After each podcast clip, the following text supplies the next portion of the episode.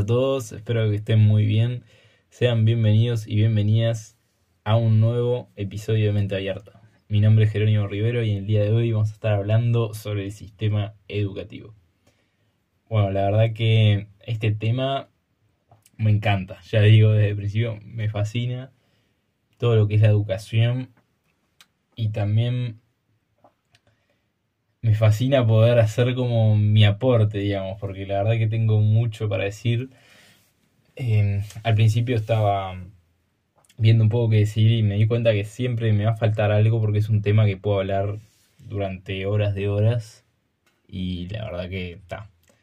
Voy a tratar de resumirlo lo mejor que pueda y voy a empezarlo antes que pueda. Pero, pero bueno, la verdad que antes de empezar rapidito, muchísimas gracias por todo el apoyo recibiendo el podcast. La verdad que a mí me encanta hacerlo, así que que a otra persona le pueda servir o que pueda resonarle lo que digo está este, muy bueno, está genial, la verdad. Así que muchas gracias. Y bueno, eh, vamos a empezar.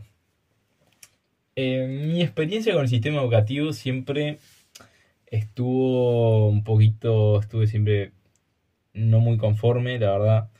No, no fui un alumno sote, tampoco fui un alumno terrible, pero siempre andaba ahí en la, en la línea floja. Y mm, nunca, la verdad, nunca me gustó, sinceramente, todo que es la parte más este, básica ¿no? del, del liceo y de la escuela, no, nunca me gustó lo que estudiaba por lo general, nunca tenía ninguna motivación grande como para ir y tampoco tenía materias en general que me muevan, que me muevan así de, algo que me apasione y que diga qué bueno está esto. Alguna puede ser aislada que sí, pero si hacemos un porcentaje te diría que el 85% mm, no me gustaba y capaz que el 15% sí. Y bueno, la verdad que yo creo que el sistema educativo tiene muchos debes y debe de cambiar por muchísimas razones. Tiene que cambiar y sé que va a cambiar porque es hacia un lugar de evolución al, que va la humanidad para mí y necesita una nueva impronta educativa seguro.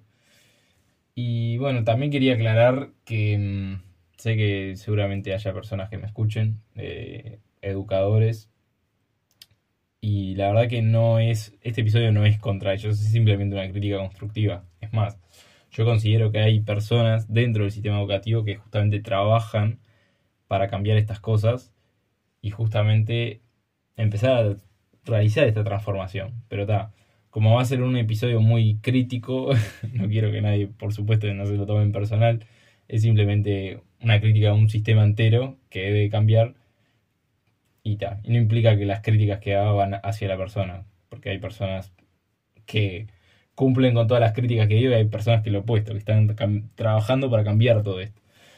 Entonces, bueno. Bueno, ¿qué opino del sistema educativo? Em, yo creo que siempre he mantenido la visión de que es un adoctrinamiento, la verdad. Y no nos prepara para enfrentar el mundo real. Es realmente lo que siento y lo que he sentido. Yo creo que realmente a veces parece una fábrica de creer ser humanos iguales y de encasillar seres humanos en determinados lugares. Y, la, la, necesidad, diría yo, de crear seres humanos o de intentar crear seres humanos iguales, ya sabemos que es algo que va contra el orden natural de las cosas, ¿no? Pero es algo que yo lo veo mucho. Es decir, el tratar de encasillar y de decir, bueno, todos tienen que cumplir con cierto programa, con ciertas cosas, con ciertas normas, todo bajo un mismo tronco común. Y siempre sucede que cuando no hay lugar para estas, para ser flexible, para preguntarle al alumno cómo se siente con respecto a lo que está haciendo, qué prefiere, cuál es su motivación, qué lo motiva más, qué lo motiva menos. Bueno, ahí claramente si no se tiene, si no se contempla eso, ¿qué estamos haciendo, no? ¿Qué estamos creando? Para mí lo que estamos creando es justamente un, un adoctrinamiento, es decir, intentar que todos los que pasen por este sistema salgan de la mejor manera posible, de lo más parecido posible. Y es algo que se puede vincular mucho porque como te he dicho en episodios anteriores, para mí es uno de los pilares sobre los cuales tenemos nuestro condicionamiento, que luego lo llevamos a la vida y que nos puede traer muchos problemas también. Entonces, es muy importante ser conscientes cómo hemos sido condicionados por este sistema. Que como todo tiene sus cosas buenas y malas, pero hay que saber ser consciente de ellas para cambiarlas y trabajarlas. Entonces, yo creo que nos quita este, esta manera de, de entender la educación, nos quita la singularidad como seres humanos. Y como decía antes, el, cada ser humano es único, es especial, tiene cualidades diferentes, tiene necesidades diferentes. Entonces es imposible tener algo común para todos, es imposible. Yo entiendo que capaz que eh, estás pensando, ¿no? ¿Cómo llevamos a cabo algo diferente? Porque también es cierto que cómo llevamos a cabo que miles y miles de alumnos tengan una educación especializada. Bueno, es difícil, pero es para mí lo que hay que trabajar en cambiar. Porque es la única manera de potenciar las cualidades únicas de los seres humanos. Porque si no, no vamos a ningún lado realmente. O sea, tratando de, de presentar un programa común, no vamos a ningún lado para mí. Entonces, tiene que existir en primer lugar, para mí, un espacio para crear y para también saber qué es lo que nos gusta hacer o qué es lo que nos apasiona hacer o qué es lo que podemos llevar a cabo en un futuro. También. Entonces, también qué le puedo aportar yo al otro. Porque yo siempre lo he entendido como hay personas que estudian que en realidad no son personas en esa época, son alumnos, o sea, son chicos y los adoctrinan a que a que formen parte del sistema que viene después, ¿no? O sea, no a expresar mi propia visión sobre la vida, no a trabajar para generar un cambio, sino a añorar una estabilidad falsa, como ya hemos hablado, de meterme en cierto lugar a trabajar y tener un trabajo estable toda la vida, en la cual yo no pueda hacer nada nuevo ni pueda aportarle algo a otra persona, sino que simplemente estoy ahí como cumpliendo una función de estoy acá, y nada, por seguridad económica me pagan y ya está, y no aporto nada más. Se me pierde mi, mi, también mi, valor, mi sentido del para qué estoy también. Y, y bueno, por ahí va, ¿no? Un poco, un poco todo lo que quiero decir, porque ¿qué pasa también? Em, hay un tema que he visto mucho que sigue existiendo día de hoy, que son las materias, que ya lo he comentado en algún otro episodio anterior, pero las materias, como decía antes, son un programa común, o sea, son todas iguales para todos. Después luego sí hay, es verdad, que hay de diversificaciones por orientación, ¿no? Por lo general, no sé de qué, bueno, en Uruguay me pueden entender, en Argentina también los que me siguen de otros países que son poquitos, pero igual sé que hay, no sé cómo serán esos países. Pero esas diversificaciones siguen siendo em, muy globales y que cambian mínimas materias. O sea, hay un troco común que sigue siendo el mismo. Y yo creo que hasta el punto en que no entendamos este, que el alumno tiene derecho a elegir qué hacer, porque es lo que más le va a servir realmente. Em, que es también lo que va a pasar en el mundo real, ¿no? En el mundo del después del sistema educativo. Em, a mí me pasó de, fue, realmente fue como una liberación. Porque como, bueno, ahora depende de mí, voy a estudiar lo que quiera, voy a hacer lo que quiera. Y es un poco eso, o sea, ¿cuál es realmente, en qué estoy ganando tiempo estudiando algo que ya sé que no me va a aportar nada? Y eso no significa eh, ser un ignorante, ni mucho menos, sino ver qué valor tienen las cosas que estudio para mí, y para el plan y para mi propósito que quiero desarrollar en un futuro. Por ejemplo, lo que yo, pongámosle, ¿no? Lo que yo pienso que es mi propósito en este momento, que es eh, transmitir conocimiento y ayudar a los demás, y en que cierto modo que también los demás me digan y me ayuden a crecer a mí, por ejemplo, ¿no? ¿En qué me va a aportar eso? Este, a, estar un semestre aprendiendo algoritmos. Y la verdad que poco, ¿no? O ¿qué me va a aportar, no sé? O sea, todas materias que, que a ver, que por, por otro lado, si hay, no sé, por ejemplo, un ingeniero que te, dice, ¿no? No, yo en el futuro quiero diseñar eh, tal sistema que pueda ayudar a las personas, eh, no sé, a comunicarse mejor o X cosa, ¿no? Bueno, ahí, perfecto, está entendible. Vos agarrás para ese lado y yo agarro para el otro. Pero es como que hasta que no se den esa apertura de caminos y se pueda brindar una educación, digamos, satisfactoria en ese sentido, estamos todos presos de lo mismo, porque ese ingeniero que quiere hacer eso no lo va a poder hacer del mejor modo y tampoco voy a poder hacer yo lo que quiero porque también estamos los dos bajo un mismo eh, telón y que al final eh, no, vamos a ningún lado, ninguno de los dos. Todo porque por intentar eh, mostrar como que, bueno, yo te muestro todos los caminos y después vos elegís. Pero tenemos que entender que estamos creando nuestro propio camino ya en esa edad. Y creo que lo digo muy emocionado, muy verborrágico este, en este capítulo, pero me encanta. Y, y entonces, es complicado de ese modo. Eh, entonces, es lo que tenemos que empezar a cambiar y a cuestionarnos, ¿no? ¿Hasta qué punto? Y yo entiendo que acá pueden haber algunas eh, personas que te empezando me están diciendo, che, ¿cómo vas a pensar llevar a cabo algo que esté pendiente de cada persona, ¿no? Y es verdad, o sea, los recursos acá eh, tienen lo suyo, ¿no? Pero antes de hablar del tema de los recursos y antes de hablar de cómo sería esta diversificación de caminos para que cada alumno tenga, alguien que lo ayude en su camino específico, ¿no? Primero se tiene que dar un espacio de descubrir para qué vine realmente. Porque mm, claramente no vinimos a cumplir con ningún programa común.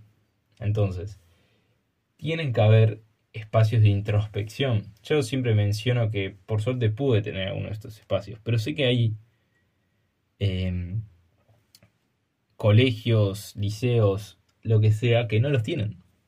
Y la mayoría diré. Pero si uno no tiene este espacio, no sabe para dónde va. Realmente no sabe. O sea, es salir y quedar a la deriva de lo que va el mundo. Es seguir las expectativas del otro también de que alguien te diga, bueno, anda por acá, probá por acá. O sea, no deberíamos salir del sistema educativo a probar realmente. Deberíamos ya salir con una idea más o menos clara. Y la verdad que nadie, es, muy, muy pocos salen con una idea clara de qué hacer. Es como, bueno, está, anda probando. Pero ¿por qué se da esto? Es porque si es muy claro, eh, por lo menos del lado que yo entiendo, ¿no? Si te brindan un pantallazo general de todo y no profundizas en nada, ¿qué te va a pasar cuando salgas? Lo mismo, el, va a ser el mismo pantallazo que se te va a brindar, se te van a abrir un abanico de posibilidades y no vas a ver para dónde agarrar porque nunca profundizaste en nada. Y para mí es así, o sea, no es como que ya tenés que empezar a, a jugártela desde antes. Porque si no, ya salís a ver qué hacer. O sea, no, no salís ya con una idea de más o menos de, bueno, capaz que voy por acá y sé que voy por acá. Que esto no implica que no nos equivoquemos, que probemos algo y después no nos guste y... ¿Me explico? O sea, todo ese proceso es natural del ser humano y está perfecto. Pero sí me parece que estaría bueno tener una visión más clara de las cosas cuando salimos. ¿No? Y ese es un punto grande, ¿no? Entonces, yo creo que el hacer esto también termina nublando la creatividad nuestra.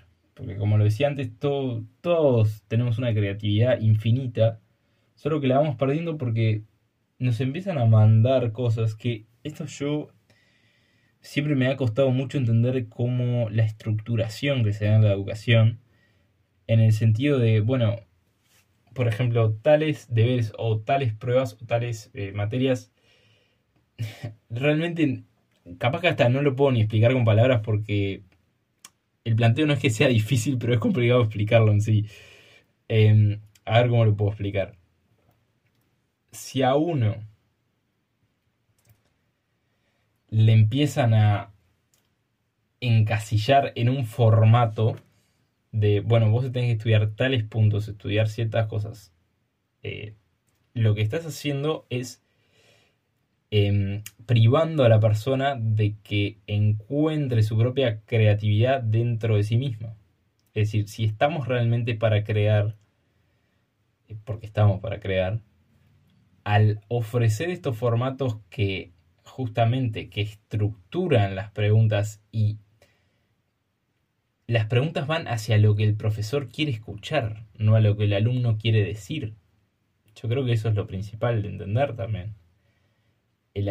Cada alumno quiere decir algo diferente y lo puede decir de diferente modo, porque todos somos distintos. Pero si nosotros limitamos esa posibilidad para que, no sé, para que el profesor corrija y sea todo lo mismo, y digamos todo lo mismo, ¿qué, qué es lo que estamos haciendo ahí? O sea, ¿para qué está sirviendo al fin y al cabo? Para memorizar y escupir, o sea, la información, trabajar la memoria ahí un poquito. O sea, no, no estamos haciendo nada nuevo. Realmente, no es algo, una herramienta que nos vaya a cambiar la vida, realmente. Entonces, no sé, la memoria, porque realmente es, a veces se convierte en memoria. Chau. En utilizar la memoria y para después largarlo en una hoja. Y eso, ¿qué, nos aporta esa, ese procedimiento como especie, diré, ¿no? Porque no, nos cambia nada, realmente. Pero bueno. Y mm, esto también yo creo que genera que, que haya la necesidad de adaptación, ¿no? Porque cuando uno está inmerso en el sistema dice, bueno, acá me tengo que adaptar a lo que está pasando porque si no marcho, me echan, ya está. Entonces es como un adaptate o bueno, o marcha. Y yo creo que esto se refleja también porque fíjense también los grandes líderes, las personas que han provocado cambios profundos que realmente no tuvieron una educación así, que les haya cambiado eh, todo, ¿no? Muchas veces tenían una visión incompatible con lo que ofrecía el sistema y que no tenían la posibilidad de profundizarla y, se tuvieron que ir o no siguieron estudiando. Y es válido, también es válido como la persona que sí pudo encontrar el camino dentro de la educación, pero yo considero que es la minoría realmente, porque es muy difícil. Pero, pero bueno, quería comentar eso por un lado, ¿no? Y, y también hay un tema que se vincula mucho a esto, que es el que hay demasiada teoría y poca práctica, realmente. Siempre que sigamos atados a la teoría, esto, todo lo que voy a mencionar en este capítulo son cosas que después, si uno se fija, se replican en la vida, ¿no? Eh, cuando uno no sabe actuar o tiene miedo a actuar, ¿por qué tenemos tanto temor a eso? Porque toda la vida hemos sido preparados para estudiar una teoría y replicarla no hemos sido para, para ponernos para la acción. Es decir, cuántas de las materias que tenemos, e incluso pongámosle las que eh, cada uno sabrá, pero las que le hayan gustado más, o todo, cuántas parte hay de eso, de la práctica, de llevarlo a tierra, de hacer lo que estudié en el libro. Y la verdad que es muy poca, muy poca si uno se pone a pensar. Entonces es difícil. Realmente es difícil porque cuando uno sale, ¿qué es lo primero que pasa? La práctica, el trabajo. ¿Y con qué vas al trabajo? Con nada. Vas a la guerra con un tenedor en realidad porque nunca tuviste una práctica de nada en tu vida generalmente. Entonces, es, o sea, es completamente incompatible, ¿no? lo laboral con el estudio. Y muchas veces se da eso. O sea, sobran casos y si transitaste este proceso te habrás dado cuenta que no tiene absolutamente nada que ver la teoría con la práctica. Y, y nada, por eso me parece que también eh, tenemos eso, tenemos el debe de instaurar más espacios de práctica, de llevar a cabo la teoría. Bueno, luego hay todo un tema que ya hablé como más de esta parte más de autoconocimiento, ¿no? De propósito, de qué, de qué aportarle al otro, de la falta de creatividad que, que nos sesga un poco la falta de creatividad del sistema. Eh, pero ahora viene la parte, y esta parte también tiene el mismo valor que la otra, o más incluso, que es la parte emocional dentro del sistema. Y esto es complicadísimo. O al menos yo lo he experimentado así, ¿no? Porque siempre digo que cada uno desde su percepción ve las cosas, ¿no? Pero la parte de educación emocional dentro del sistema educativo es bravo, muy bravo. Pero realmente es complicado eh, porque al ser un pilar de condicionamiento, después de aquí se puede empezar a comprender cómo creamos a los seres humanos que vienen después, ¿no? Las deficiencias que tenemos en el área emocional son impresionantes. ¿Y mm, de dónde surge esto, no? Bueno, primero, permiso, me voy a tomar un traguito de agua porque demasiada emoción.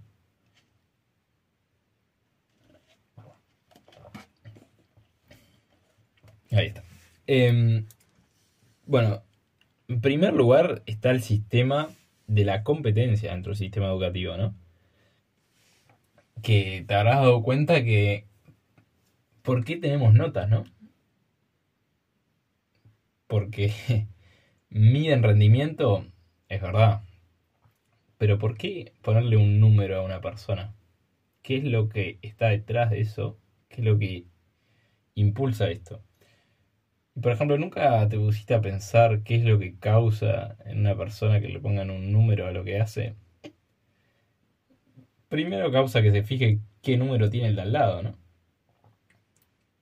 Y, el, y eso es donde empieza ahí las primeras frustraciones, ¿no?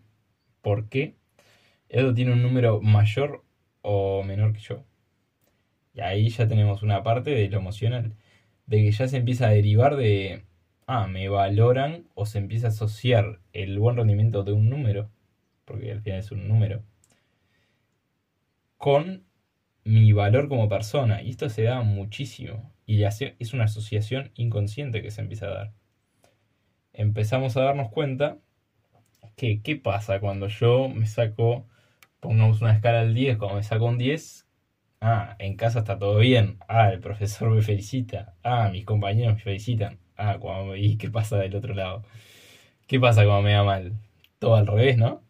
Entonces, ¿qué empezamos a asociar? Que el equivocarse, o el que me va a llamar en algo determinado, está linkeado, está conectado con nuestro valor como personas. Y esto capaz que no es una asociación muy consciente de hacer, pero se da. Porque, ¿por qué se dan también los problemas de autoestima, no? En la etapa más del inicial y bueno, sí es verdad que la adolescencia en su proceso evolutivo tiene esas características ¿no? de la comparación con el otro. Pero ¿qué hacemos con esto? La incrementamos. Incrementamos esa, esa competitividad y esa creencia de ser mejor que el otro en vez de ser mejor que yo mismo. Y esto se termina dando, siempre se va a terminar dando que pongamos eh, un número a una persona, se va se va a terminar dando eso y sobre todo en, edades este, donde estamos recibiendo nueva información y estamos procesando y almacenando para el resto de nuestra vida. Porque es distinto hacer eso cuando ya hay un sistema, eh, digamos, un sistema nervioso ya más maduro y más en otra etapa de la vida. Pero acá estamos hablando de una etapa de la vida de juventud, de donde todavía estamos creando nuevas conexiones neuronales. Entonces empezamos a generar esas asociaciones y ahí se empieza a, complicar un poco el tema de la autoestima también y de nuestro valor, eh, porque terminamos asociando que eso, o también nos inculcan que eso es lo que está bien, o es lo que a mí me hace servir eh, como persona, o ser útil, o mi valor como persona, ¿no? Que en realidad va mucho más allá de eso mi valor como persona. Y es más, quizá ninguna de todas las materias y notas que tuve en el sistema educativo están asociadas a lo que yo vine a hacer. Entonces, si a mí también me pueden. Em, me puede generar una gran frustración, un gran vacío, porque si a mí no me va bien, pienso que no soy bueno en nada. ¿No? Pero ¿qué pasa si lo que vine a hacer está en otro lado que no está acá? ¿Qué pasaría ahí? Mm, ahí ya, ya distinta la cosa. Pero ¿cuántas personas son capaces de hacer eso, ese razonamiento, y más siendo un niño? Y sin que ningún profesor y ni nadie de su entorno se los explique, nadie lo puede hacer. Entonces, también, ¿qué más me está faltando? el tema de educar emocionalmente. Eh, nos hemos convertido en una sociedad de, eh, como dice Mario Alonso Puch, de analfabetos emocionales. O sea, no sabemos muy bien eh, lo que nos pasa, ni expresar lo que nos pasa, ni cómo vincularnos con el que le pasa algo. Y a ver, tampoco digo que tengamos que tener, no sé, son cosas que se aprenden en la vida, no tenemos que tener una masterclass de, de esto, pero algo tenemos que tener, algunas herramientas básicas de gestión y autorregulación emocional tenemos que tener.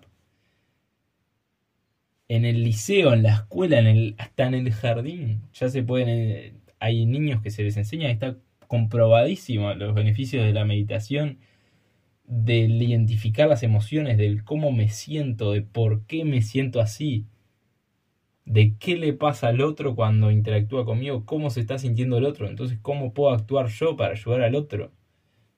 Son todas cosas que estamos en debe. ¿Y qué pasa después? Porque eso también, todo esto lo es el después, que es lo más importante también.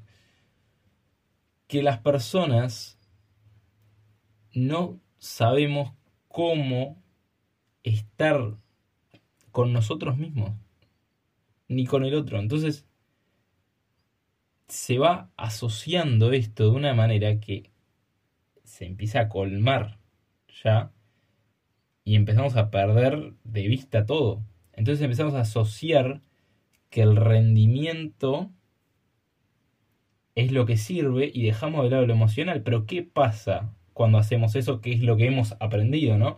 Que el rendimiento, que el rendir es lo que está bien, que lo emocional, bueno, no está por ahí involucrado en el proceso. Porque, y además, hoy por hoy está más que probado cómo influye lo emocional en el estudio, en la educación, en todo. Entonces, ¿qué pasa? Yo puedo ser muy bueno rindiendo y puedo ser una persona con un IQ altísimo, pero si yo no sé autorregularme, si no sé gestionar mis emociones, sigo siendo o soy más bien una persona que no, no es capaz de explotar ese IQ o esa potencialidad que tiene, realmente. Y está más que probado, bueno, por Howard Gardner, que fue el que planteó todo el tema de las inteligencias este, emocionales y de las... eran siete inteligencias. Entonces, por si después te lo menciono, por si quieres después investigar. Entonces, el peso que tiene la inteligencia emocional, además de las otras inteligencias, es grande. Muy grande, porque, como te digo, puedes ser muy, muy bueno en algo, pero si no te sabes autorregular, te vas a frustrar cuando hagas algo porque te va a pasar tarde o temprano, aunque seas Einstein, te va a pasar. Y no vas a saber cómo manejarlo y lo vas a dejar o te va a terminar saliendo mal, pero no porque no tengas la capacidad cognitiva, sino porque no tienes la capacidad emocional para llevarlo a cabo. Y por eso es que también se da que personas que no tienen el talento necesario, a veces llegan más lejos que las personas que sí tienen ese talento. Porque saben cómo gestionar las frustraciones de que se le van a presentar en la vida y saben cómo a partir de eso se pueden manejar, cómo pueden salir adelante. La persona que es súper inteligente y no tiene educación emocional no sabe cómo seguir adelante. Se le plantea un obstáculo grande que puede parecer en ese momento y se frustra, se nubla y toda la capacidad cognitiva maravillosa que tiene queda a un lado.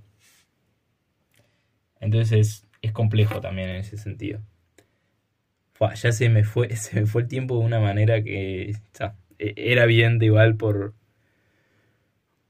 por esto. Pero, pero bueno, creo que lo voy a dejar por acá. Todavía me faltaron cosas, pero la verdad que si no se me va a alargar muchísimo.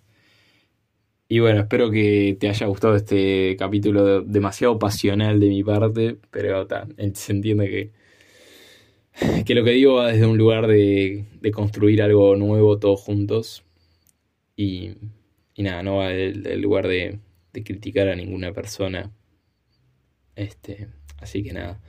Eh, lo que me quedó fue el experimento de del efecto Pigmalión que se vincula muchísimo con esto. Entonces ya mismo, cuando termine este capítulo, me voy a poner a grabar lo que queda, que es un experimento alucinante que se hizo en, en las clases del año 1968 y yo creo que también es algo impresionante cuando lo escuches porque también se ve reflejado en la vida este experimento y forma gran parte y también por eso lo incluía en sistema educativo aunque podría no ir pero es parte de, de todos los problemas que ocurren en el sistema educativo a nivel de, bueno, de la interacción del docente con el alumno está muy interesante. Ya no te hago más spoiler. Muchísimas gracias por quedarte hasta el final. Me puedes seguir en Instagram, arroba abierta podcast guion bajo al final. También en YouTube, acordate de suscribirte, darle like. Y si me seguís por Spotify, de puntuar el podcast, que es lo que ayuda a que más personas lo puedan escuchar. Te mando un abrazo muy grande y nos estamos viendo en el próximo episodio. Chau, chau.